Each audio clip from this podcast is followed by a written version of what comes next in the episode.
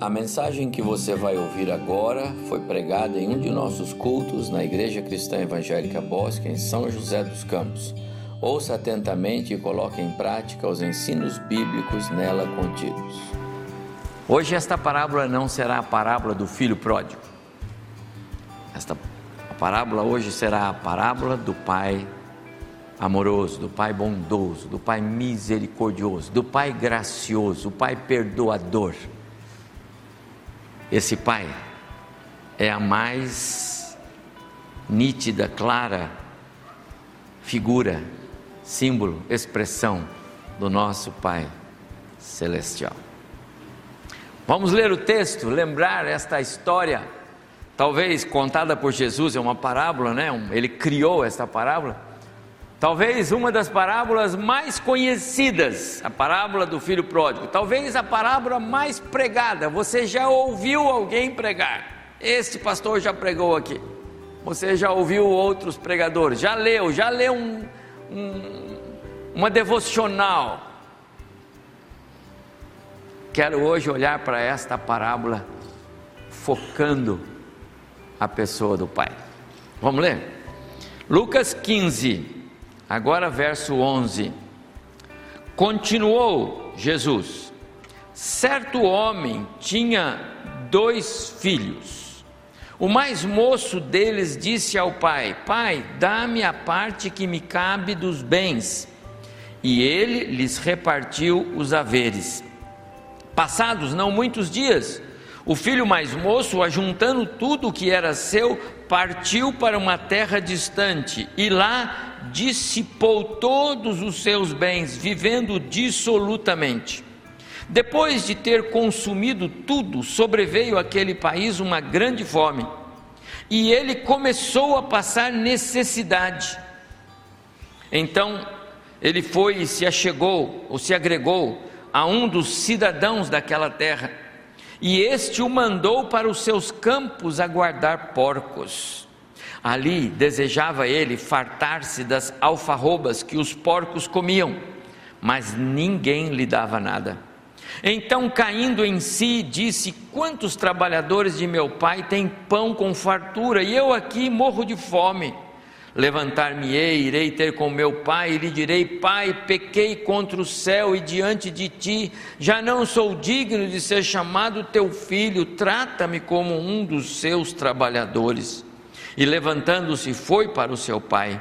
Vinha ele ainda longe, quando seu pai o avistou, e compadecido dele, correndo o abraçou e beijou. E o filho, e o filho disse: Pai, pequei contra o céu e diante de ti, já não sou digno de ser chamado teu filho.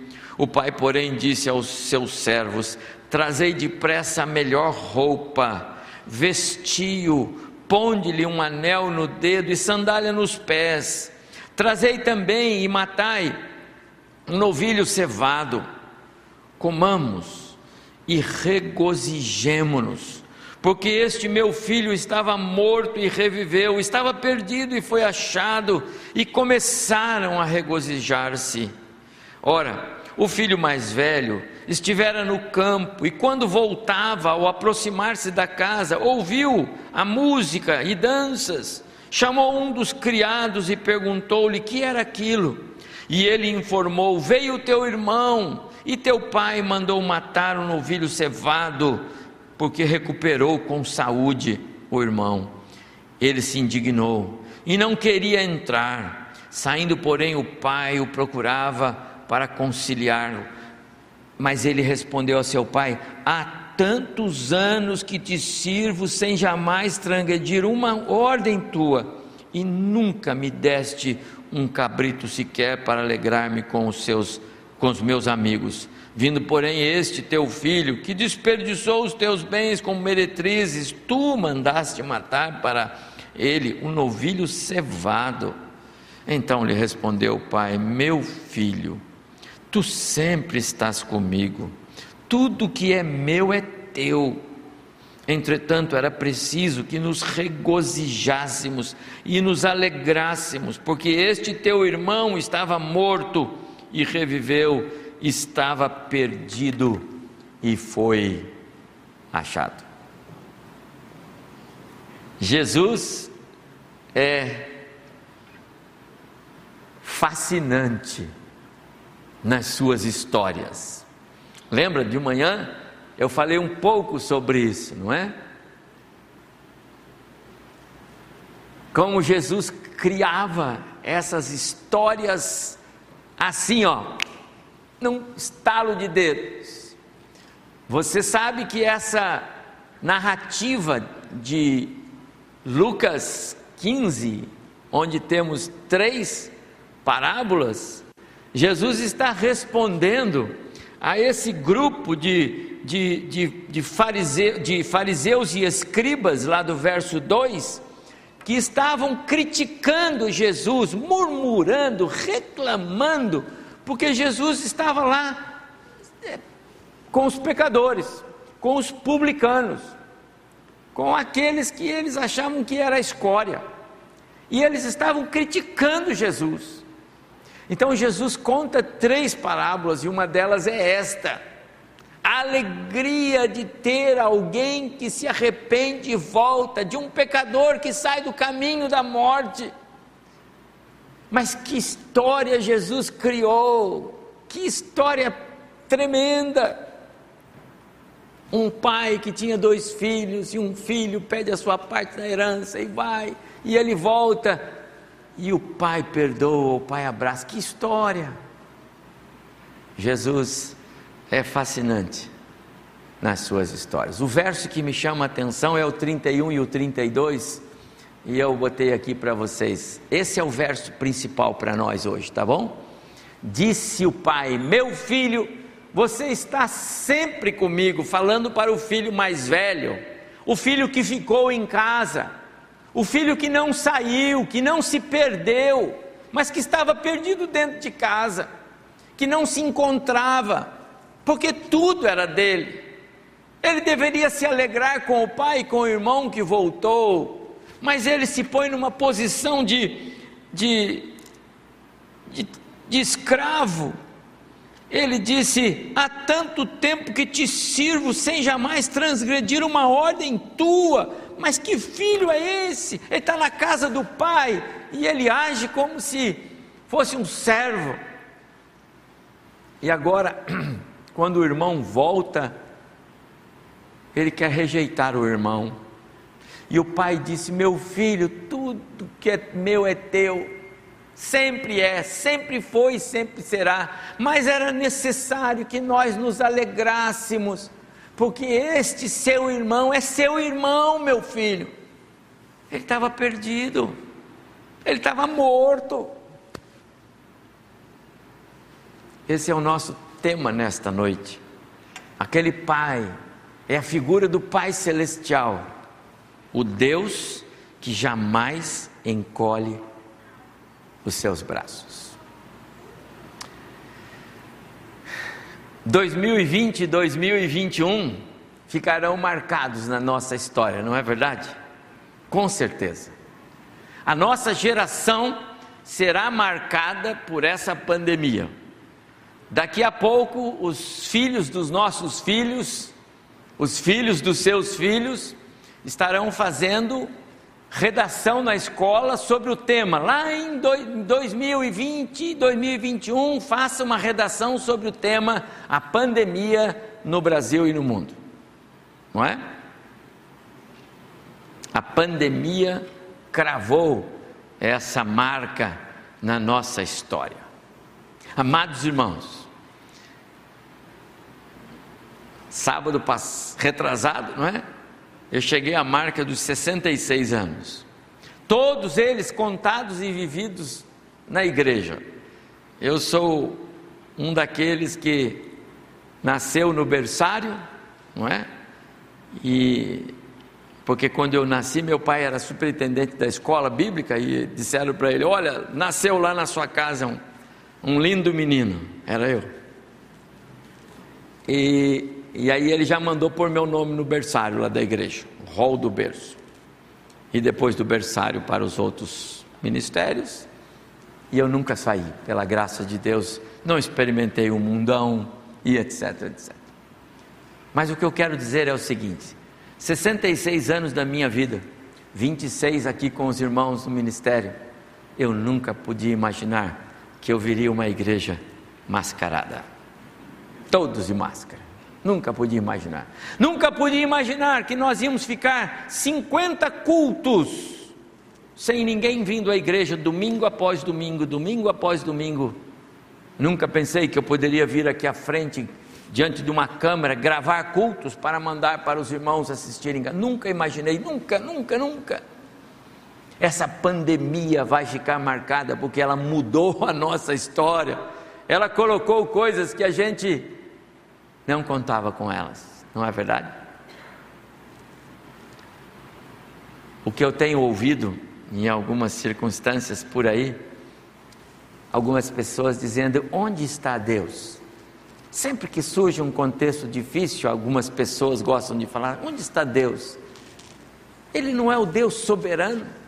Não basta um piscar de olhos, como os crentes dizem.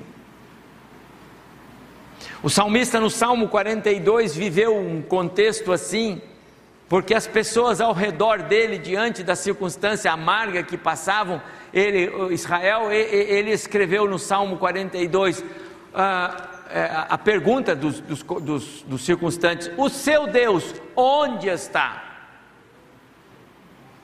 E nós vivemos hoje um momento assim, quando as pessoas estão questionando: onde está o Deus? Que tem poder para todas as coisas. Porque Deus não freia, porque Deus não estanca, porque essa circunstância. Onde está Deus?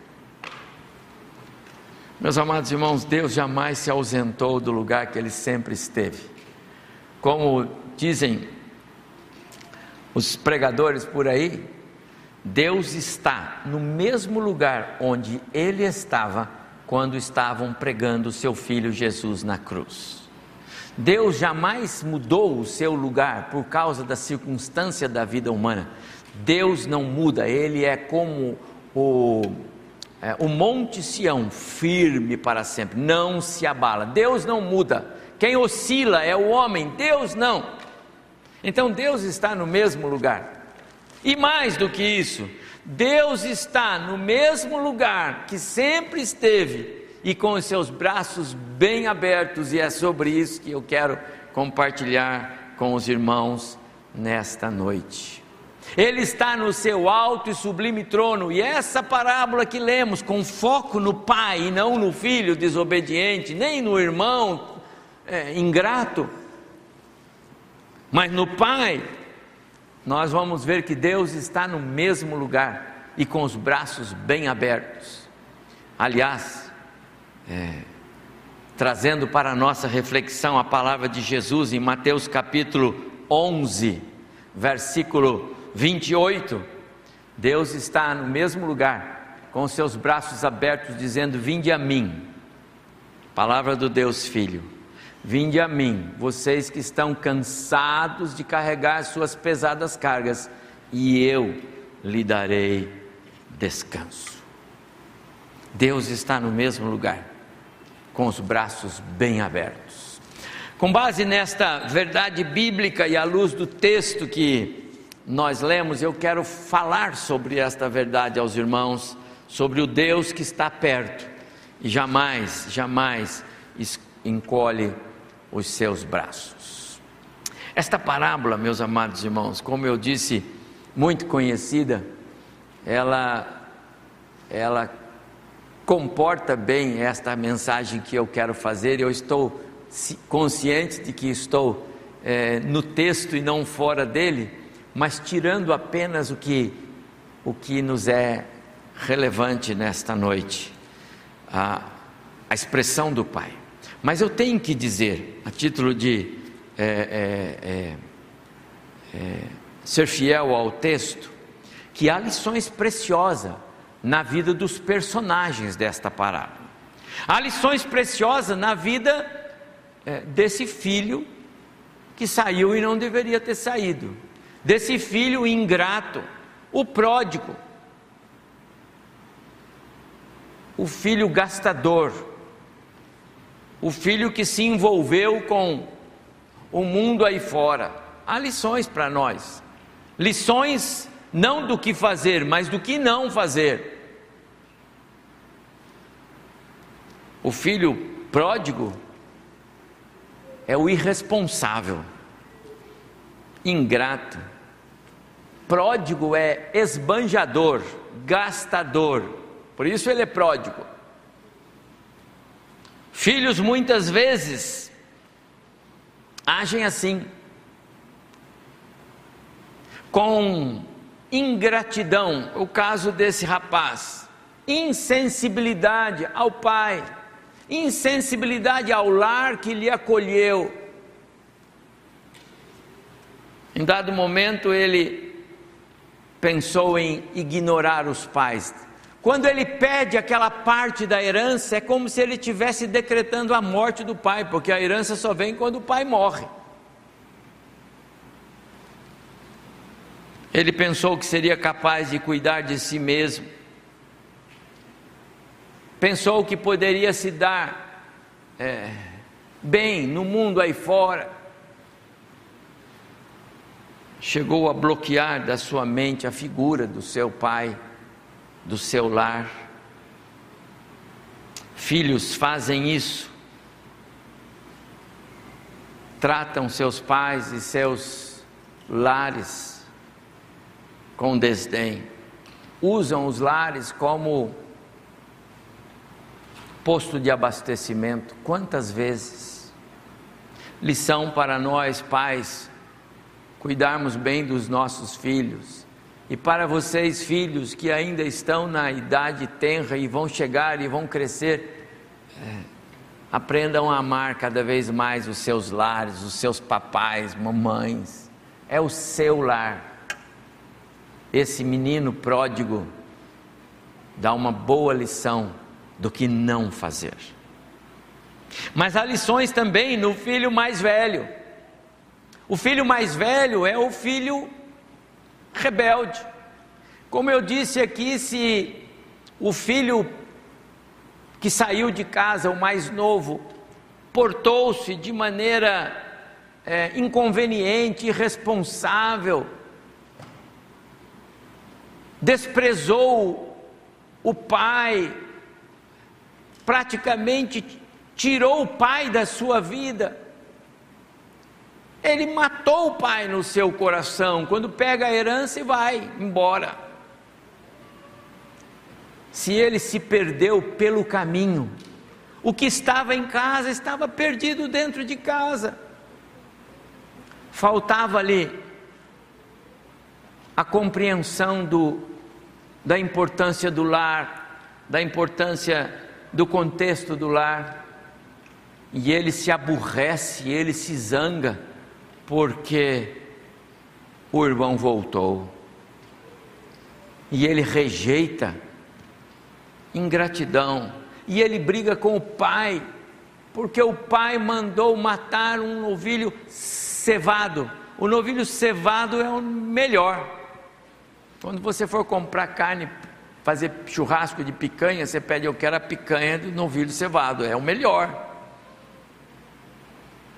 E ele ficou aborrecido com o pai por causa desse ato de amor. O Senhor deu um anel, o Senhor abraçou. Esse nosso irmão, ele se, ele se corrompeu moralmente, pai ele não enxergava o arrependimento, ele não enxergava o coração transformado.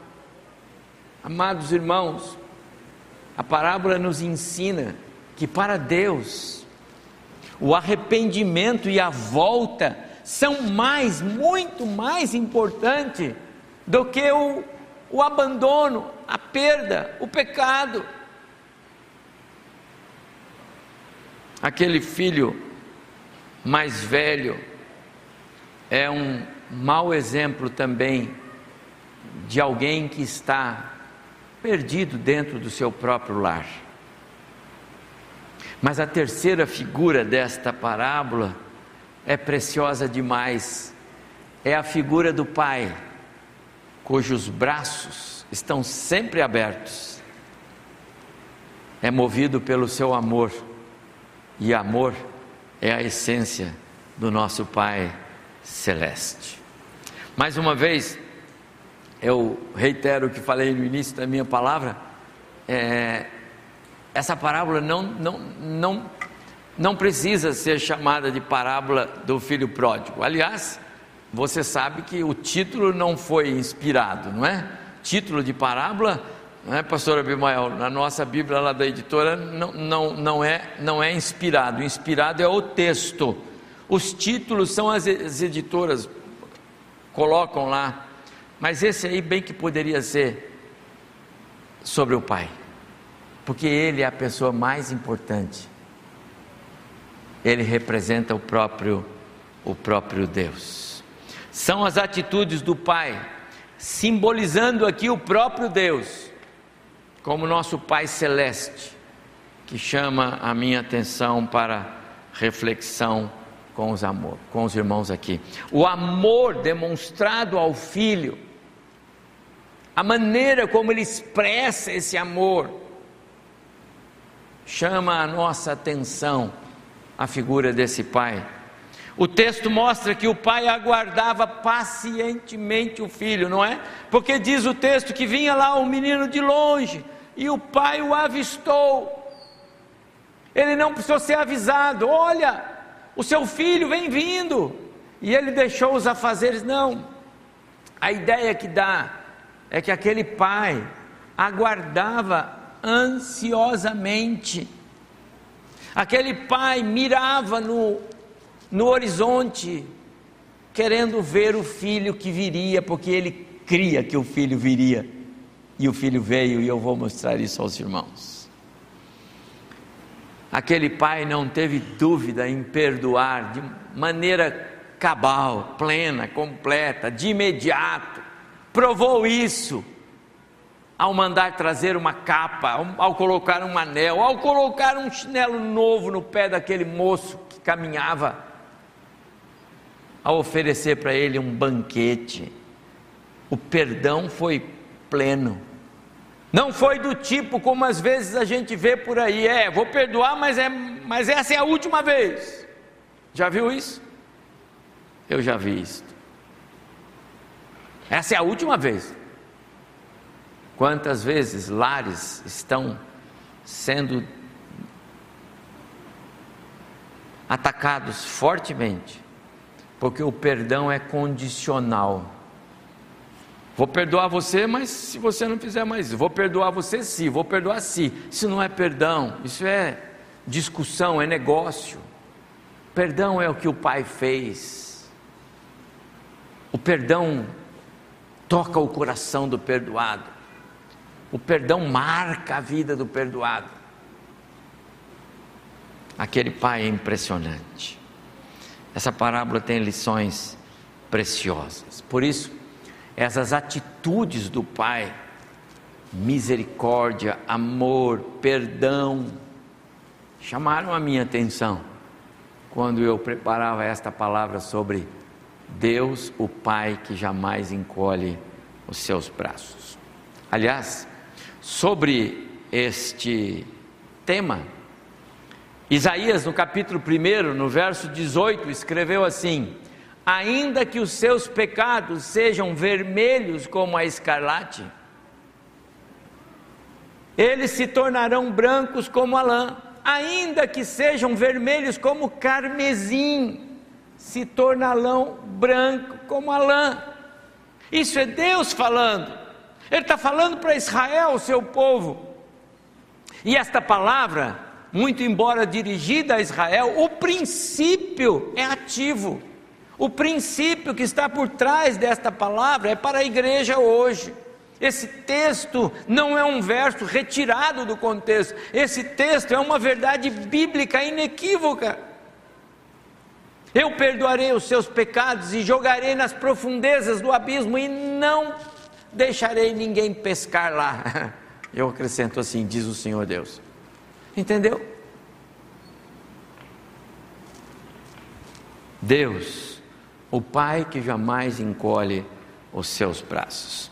Eu quero crer, meus amados irmãos, que foi movido por um coração assim, com esse grau de misericórdia e amor, de graça, que aquele pai é, estava a postos, esperando a volta do filho. Eu estou chamando a atenção para isso. Ele estava a postos, esperando a volta do filho, porque é assim que o nosso Deus fica quando alguém se afasta dele e é filho.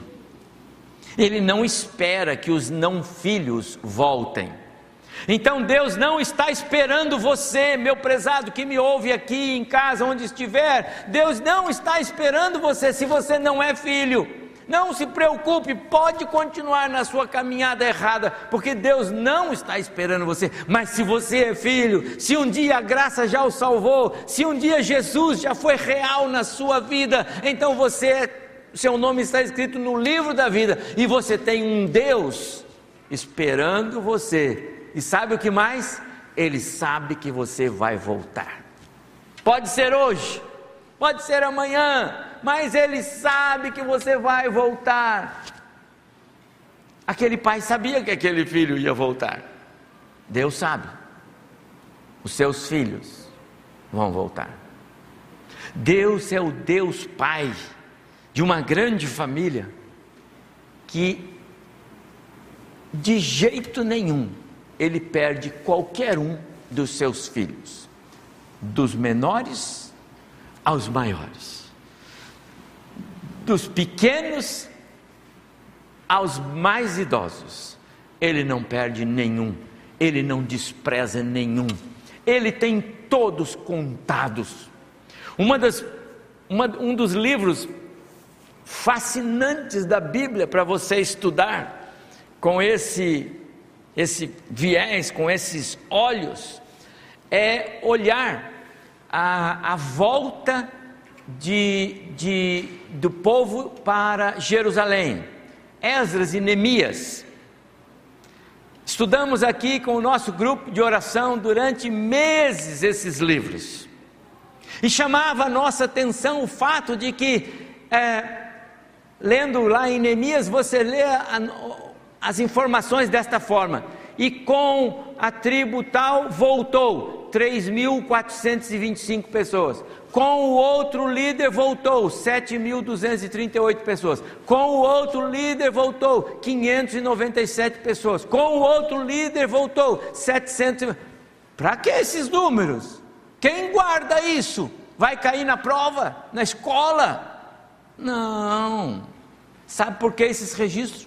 para mostrar que Deus é Deus de pessoas e cada pessoa interessa para Deus. Então ele disse: voltaram tantos. Amados irmãos, é assim que é.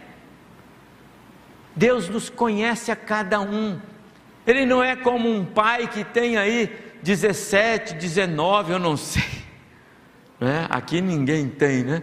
Mas pode ser que alguns aqui sejam membros de uma família, pelo menos uns 12, não é? uns 12 ou 15 talvez. No tempo passado os pais tinham muitos, né? Passou lá em Goiânia tem muito, não tem não? E aí ele nem sabe mais quem é filho e quem não é filho.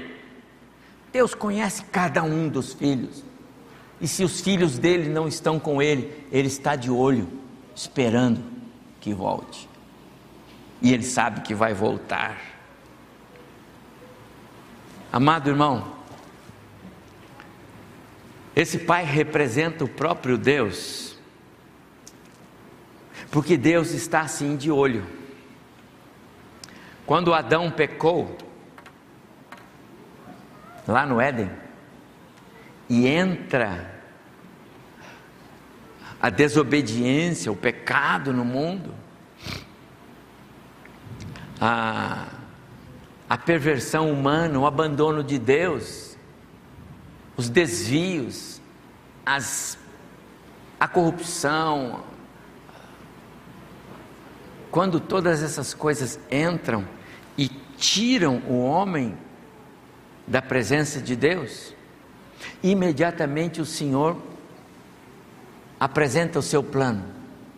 Gênesis 3,15: o descendente da mulher esmagará a cabeça do descendente da serpente, e ali está cravado o olho de Deus naqueles que ele já escreveu que são seus filhos. E esses Deus espera pacientemente. Ainda que a humanidade, ainda que, ainda que os crentes, vamos falar primeiro dos crentes, ainda que os crentes se comportem de maneira rebelde, queiram andar longe de Deus, ainda que o pecador, ainda não salvo, mas que será, insiste em andar longe de Deus, ainda assim, Deus mantém os seus braços abertos. Ainda para os filhos rebeldes, que querem fazer como fez o filho lá da parábola, pega a parte na herança e vou viver a vida. Ainda assim, os braços de Deus estão abertos. Eu tenho assistido na minha vida, amados irmãos, eu tenho a alegria e o privilégio de ter assistido na minha vida muitas voltas, muitos arrependimentos, e como é gostoso o testemunho do arrependido.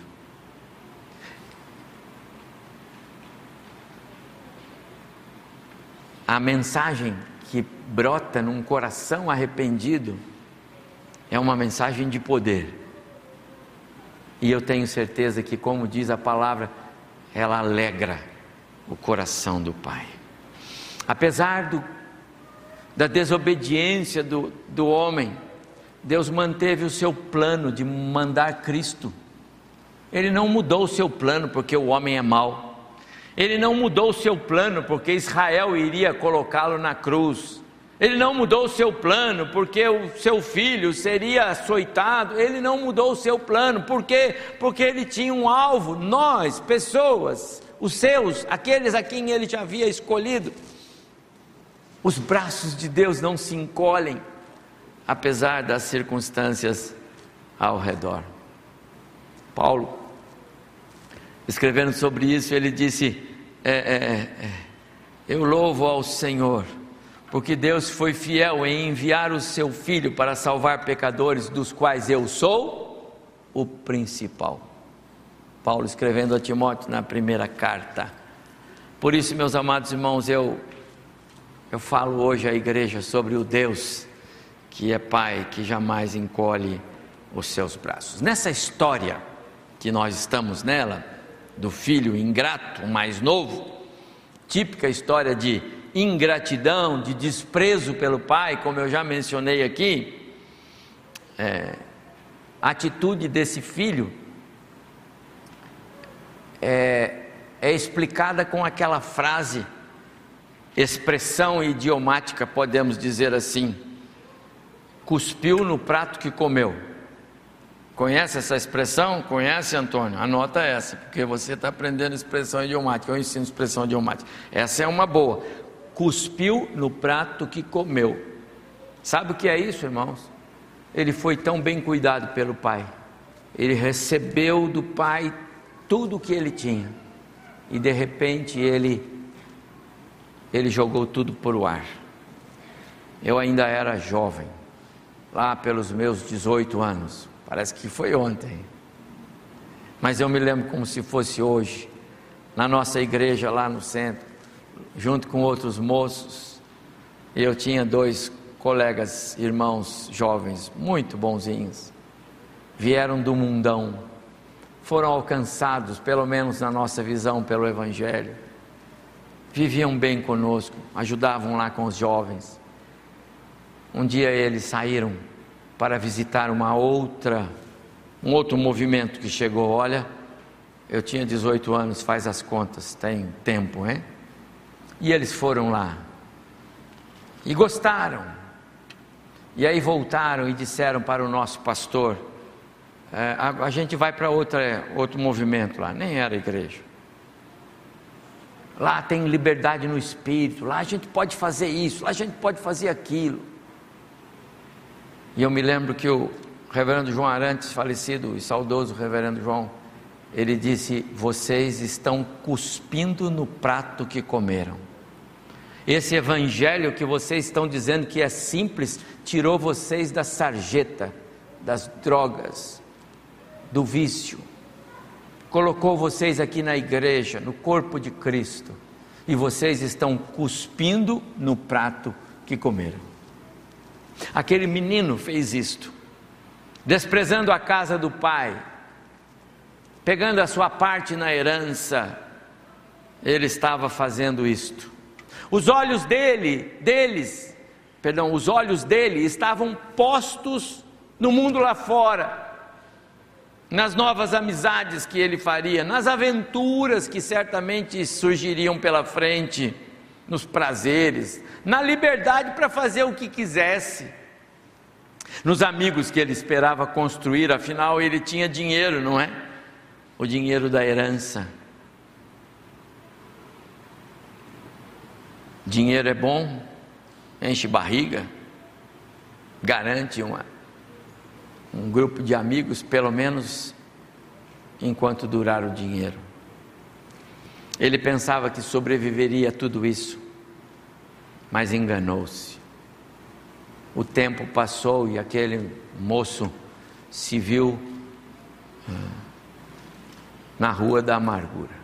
Gastou todo o dinheiro e já não tinha mais ah, como sobreviver.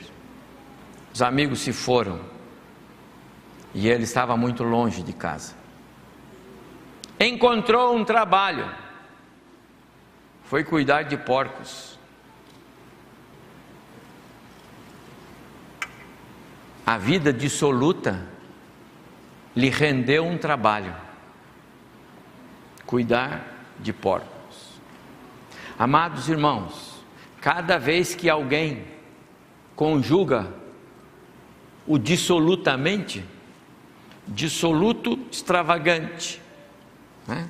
irresponsável, dissolutamente uma mente irresponsável, uma mente extravagante, uma mente inconsequente. Cada vez que alguém conjuga o dissolutamente, haverá de passar aflições. E aconteceu com esse moço. Foi criar porcos. Na história de Jesus, esse moço era moço de uma família judaica. O porco era imundo e ele foi criar porcos. Pior do que isso, ele teve vontade de comer as alfarrobas dos porcos. Sabe o que são alfarrobas? Alfarrobas, elas. A alfarroba é um fruto dessa árvore que se chama alfarrobeira que dá uma vagem, né? Com várias sementes. O porco comia aquilo e ele tinha desejo disto. Ele estava no fundo, do fundo, do fundo do poço. É o que o texto está dizendo. Eu estou no texto, irmão. Não estou criando nada, eu estou no texto. O pecado leva o ser humano degraus abaixo.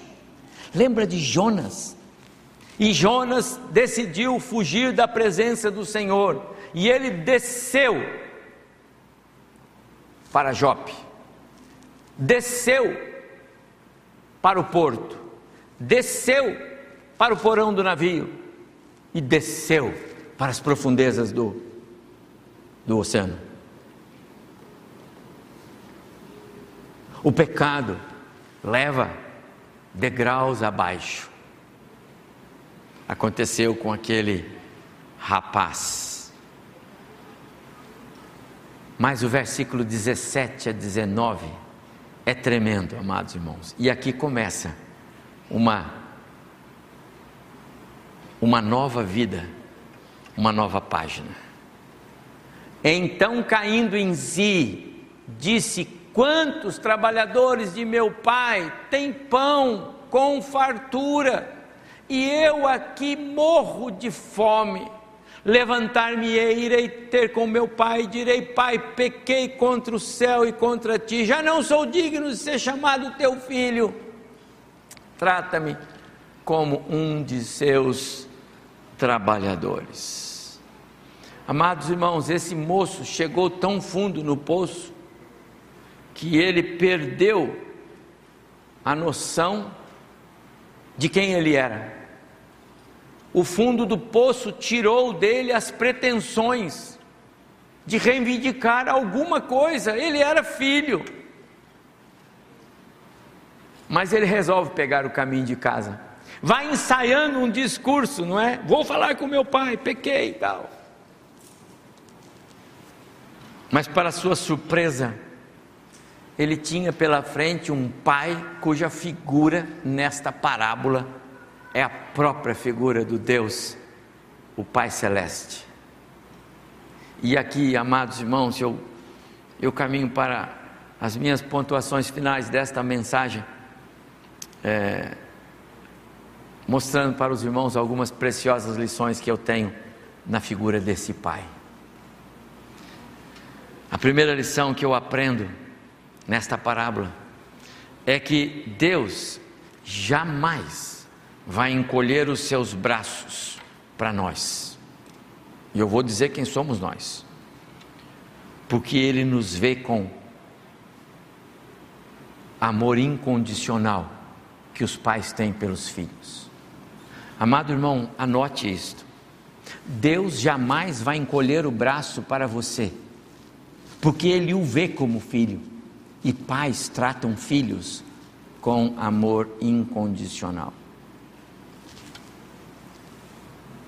Jesus disse é, que se nós, pais, sabemos dar boas coisas para os nossos filhos, quanto mais o nosso Pai Celestial nos daria do seu próprio Espírito. O salmista escreveu que se o pai e a mãe carnais, físicos, abandonassem ele, ele disse: O meu Deus não me abandona. Então você pode confiar e pode crer que o seu Deus o ama tanto que ele o vê como filho, amor incondicional e Ele jamais vai encolher os braços para você. Isso quer dizer que não importa onde você está, não importa o tamanho do seu pecado, não importa o buraco que você, por acaso, sim, se envolveu. Se você olhar para o seu Deus, você vai vê-lo com os braços abertos, sabe por quê? Porque Ele o ama como Pai. Você é filho? Você é filho. Se você não é filho, é uma oportunidade para você dizer: Senhor, eu quero ser teu filho porque eu quero um pai assim. Mas talvez você seja filho e perdeu a noção da sua filiação. Esse rapaz perdeu. Ele disse: Eu vou voltar e vou dizer: Olha, não precisa me tratar mais como filho, eu eu perdi, né? Eu já peguei a minha parte na herança, eu já desobedeci o Senhor, eu já entristeci o Senhor, eu não, não tenho mais pretensões de filho, agora eu, eu quero ser pelo menos um trabalhador. Há muitos crentes por aí, infelizmente, que certamente perderam a noção de filho. Eu tenho lembrança de pessoas passam me perguntarem, pastor, será que há perdão para mim ainda? Perdeu a noção de filiação, não é? Mas é. E a minha resposta foi: é, tem sim. Você é salvo em Jesus. Você tem a garantia, a certeza de que Jesus é seu Salvador. Um dia você já orou e entregou a sua vida para Jesus. Então você é filho. O Espírito Santo habita você, você pode estar censurando agora, você pode estar entristecendo o Espírito, mas você é filho, é filha. Então é assim, os braços do Pai estão abertos, porque é o caso desse aqui. Amados, não há falha no amor de Deus, mesmo diante da insensibilidade do pecador. Por isso que eu pedi para cantar esse cântico. O amor de Deus é incrível, é firme, é constante, é como uma rocha sobre os nossos pés. O amor de Deus é dinâmico, ele está sempre em ação. Não importa o tamanho da marca que o pecado pôs em você, o amor de Deus é maior e pode cobrir. A única coisa a fazer é levantar-me-ei, irei ter com meu pai e direi: Pai, pequei contra o céu e contra o Senhor. Esse amor moveu o coração do pai. Moveu o coração do pai para receber aquele filho. Deus é assim. A segunda lição que eu tiro daqui, que esta parábola ensina, é que com o Pai Celestial, anote isso, sempre há possibilidade de recomeçar, recomeçar de onde parou, recomeçar de onde o caminho foi truncado, recomeçar de onde, de onde o pecado venceu, de onde a, a carne falou mais alta, de onde a desobediência do filho fez diferença.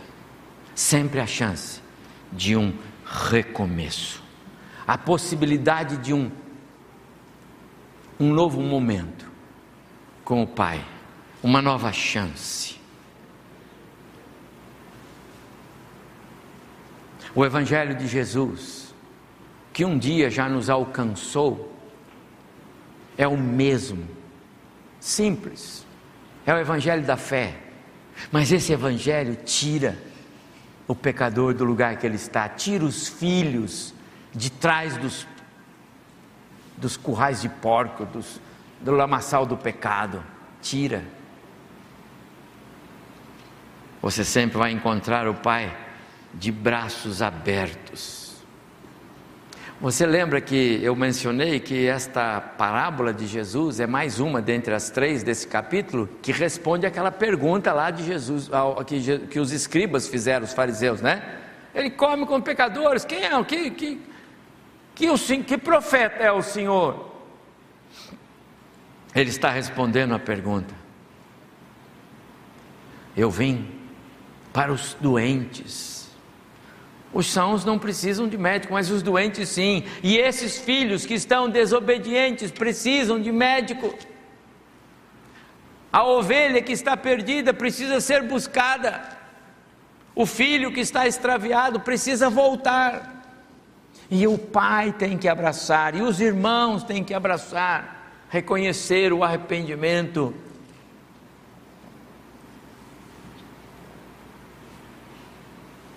aquelas pessoas que estavam condenando Jesus, elas o faziam, sabe por quê? Porque eles achavam que aqueles fariseus, perdão, aqueles publicanos, aqueles pecadores, eles não eram merecedores da religião, da fé. Como o irmão que estava em casa achava que o irmão não era merecedor de perdão, de voltar a fazer parte do lar. Não. Jesus está respondendo para aquelas pessoas que a resposta é outra. Ele veio para os enfermos, ele veio para os doentes. A fé cristã não é para aqueles que acham que não precisam de Deus, não é para aqueles que estão sentados em cima de um bem-estar, de maneira que desprezam a palavra de Deus, desprezam Deus, tratam Deus com desdém. Quantos por aí? O Evangelho é para aqueles que estão precisando, como eu preguei hoje pela manhã, na parábola do undécima hora, aqueles homens precisavam de ir para a vinha. Não é que a vinha precisava deles. Uma terceira lição que eu vejo nesta parábola é que, ao contrário do que acontecia no coração do pai, do perdão, ao contrário do que acontecia, do que rodava no coração do filho, aquele pai não só tinha a convicção de que aquele moço era seu filho ainda, como também a convicção de que aquele moço voltaria. E nisto, meus amados irmãos, este pai é um símbolo perfeito da pessoa do nosso Deus. Sabe por quê, irmãos? Porque na sua eternidade passada, quando Deus me escolheu para ser seu filho, para ser salvo pelo sangue de Jesus, Ele não fez um teste, Ele não fez uma, uma anotação que talvez não fosse acontecer. Jesus não veio para este mundo para morrer na cruz na expectativa de que pessoas pudessem se arrepender, na expectativa de que pessoas pudessem se voltar para Ele. Não, Ele veio para morrer porque Deus já havia cravado aqueles tantos milhões de pessoas que iriam reconhecê-lo como Senhor e Salvador de suas vidas, e nisso nós estamos lá. Portanto, Deus sabia que aquele moço voltaria. Perdão, o pai da figura representando Deus, o Pai Celeste, sabia que aquele moço voltaria, como eu afirmei agora há pouco. Deus sabe que você, filho, não importa onde você está, Ele sabe que você vai voltar. E Ele sabe o dia e a hora. Ele sabe. Ele sabe. A parábola nos ensina isto. Você tem alguém por quem você tem orado? Alguém que cresceu, que, que foi batizado, alguém que viveu o Evangelho, alguém que serviu o Senhor e agora essa pessoa está longe, distante. Você diz, ele, ele nunca foi daqui, não diga isso. Talvez não, mas talvez sim. Talvez ele seja filho. E se for, Deus o Pai tem o dia que esse essa pessoa haverá de se render e dizer: Pai, eu pequei contra os céus e diante de ti. Eu tenho certeza disso. É o que a parábola nos ensina. Vinha o filho de longe quando o pai o avistou. O pai estava lá. Meu filho vai voltar. E a quarta lição, e eu vou terminando é que a alegria do pai com o retorno do filho anula toda e qualquer tristeza causada pela desobediência. Meu amado irmão, aprenda isto. Aprenda a se alegrar com os que se arrependem e voltam. Aprenda a se alegrar com aqueles que bateram cabeça e agora estão dizendo: Pai, perdoa-nos. Aprenda isso com os filhos. Essa é uma boa lição paternal para nós. Alguns pais têm dificuldade de perdão. Alguns pais não conseguem ver uma família restaurada por algo que aconteceu. Não deveria ser assim. Algumas coisas não se tem mais como é, voltar atrás, não é? E se há arrependimento, e se há desejo de se re restaurar, então tem que haver perdão, tem que haver restauração, tem que haver é, a entrega do amor, da compaixão, da misericórdia, e Deus é assim. A alegria do pai com o retorno de um filho anula toda e qualquer tristeza causada pela desobediência. Olha o que Jesus diz no verso 7. Digo-vos, porém, que haverá maior júbilo, alegria no céu por um pecador que se arrepende do que por 99 justos que não necessitam. É claro que é feliz o céu com 99 justos que lá estão. É claro que é feliz um lar onde os filhos estão lá, mas se tem um que está perdido e volta, todos os outros devem celebrar. É a história. E o pai da parábola disse isso para o irmão, o filho mais velho que estava lá perdidão dentro de casa. Ele disse: Meu filho, nós temos que nos alegrar, porque esse filho estava perdido e voltou. Trazei depressa a melhor roupa, o verso 22, um anel. Anel é a identidade do filho, sabe? ponha nele logo um anel, ele precisa da identidade de volta. Sandália nos pés, os filhos andam calçados, os servos não, os empregados não.